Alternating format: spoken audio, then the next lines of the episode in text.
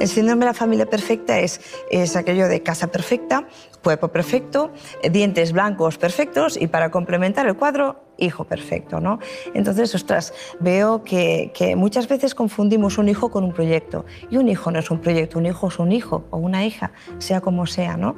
Entonces, muchos padres y muchas madres tienen tanta ilusión, ¿no? Y ahora además tenemos menos hijos, que hacemos una proyección brutal, ¿no? Y hacemos un programa de vida, pero además diseñado al milímetro. Eh, pues eh, inglés fluido a los 8, eh, deportista de élite a los 14, licenciado cum laude a los 23 y para cumplir ese plan que nos hemos ideado y ahí todos somos ¿eh? una montaña de, felicidad. ¿no? Pero hay niños, recuerdo que un niño me dijo, Mark, de seis años, me dijo, la felicidad de mis padres depende de mí. Ostras. Eso es duro. Claro, porque proyectamos tantas cosas que los niños se dan cuenta, incluso con seis años, de todo eso que tenemos que hacer. ¿no? O Julia, de siete, que me dijo, eh, mis padres siempre me dicen lo que necesitaré cuando sea mayor, pero nunca me preguntan lo que necesito ahora. Yo le pregunté, pues, ¿qué necesitas ahora? Resulta que, que Julia hacía Kumon, que eran unas extraescolares para, hacer, bueno, para ser un crack de las mates, eh, hacía también inglés para, para tener trabajo cuando sea mayor, que le decían sus padres, y luego hacía danza para tener un cuerpo perfecto, ¿no? Para ser esbelta y, bueno, todo eso que le decía su madre, ¿no? Entonces yo le pregunté, bueno, ¿y qué necesitas ahora? Era hija única, ¿y sabes qué me contestó? Llegar a casa y jugar los tres.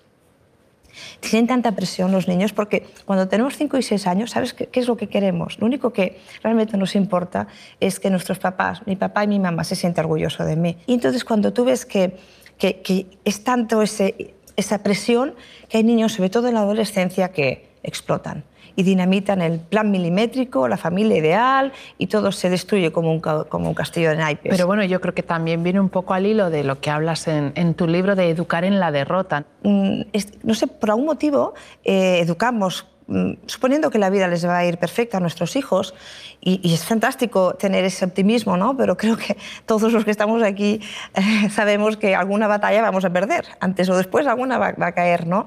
Entonces la pregunta es, ¿pero también los, educamos para cuando se caigan al suelo, cuando haya esa derrota? En esas habilidades que vamos, vamos a necesitar, tolerar la frustración, la paciencia, la resiliencia, el ser capaz de, aunque los demás no me quieran, yo voy a aguantar la fortaleza interior, es básico poder, poder decirle a nuestros hijos, por ejemplo, no porque te quiero, no te voy a ayudar a hacer los deberes porque te quiero, porque llevas toda la tarde jugando a la Play y ahora es tarde y yo me voy a dormir porque voy a descansar. Y mañana te espabilas tú, con tu profesor. Y que pierda esa pequeña batalla mañana, cuando tiene 8, 9 o 10 años, no cuando tenga 20, que a lo mejor no me voy a enterar.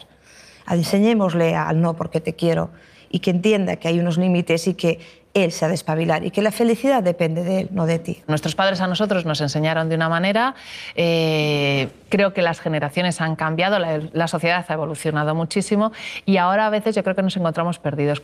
¿Qué cambios eh, has notado tú y, qué consejos podrías darnos para, para poder afrontar esta educación?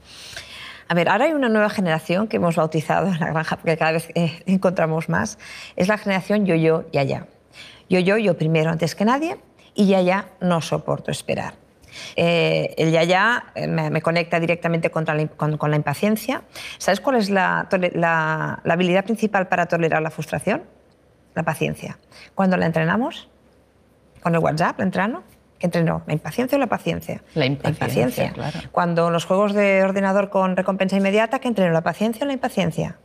La impaciencia. ¿vale? Entonces, cuando entreno la impaciencia, no puedo tolerar la frustración. Cuando tengo paciencia, puedo tolerar la frustración. Y es el ya, ya. Eso está pasando ya como generación. Y luego está el yo-yo. ¿no?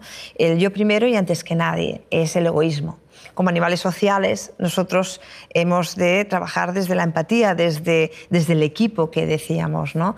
Eh, y también el yo-yo muchas veces es, yo soy tan importante, de, eso también el yo-yo, un poco lo creamos nosotros en casa, ¿eh? con el niño que es el, el, rey de la casa, en el que todo gira a su alrededor y conseguimos inconscientemente, sin esa intención de que él se crea que la felicidad, pues eso, ¿no? De, del niño depende de, de los demás, ¿no? Y ahí estoy yo en medio esperando que me llegue la felicidad y no entendemos que o confundimos la alegría con felicidad.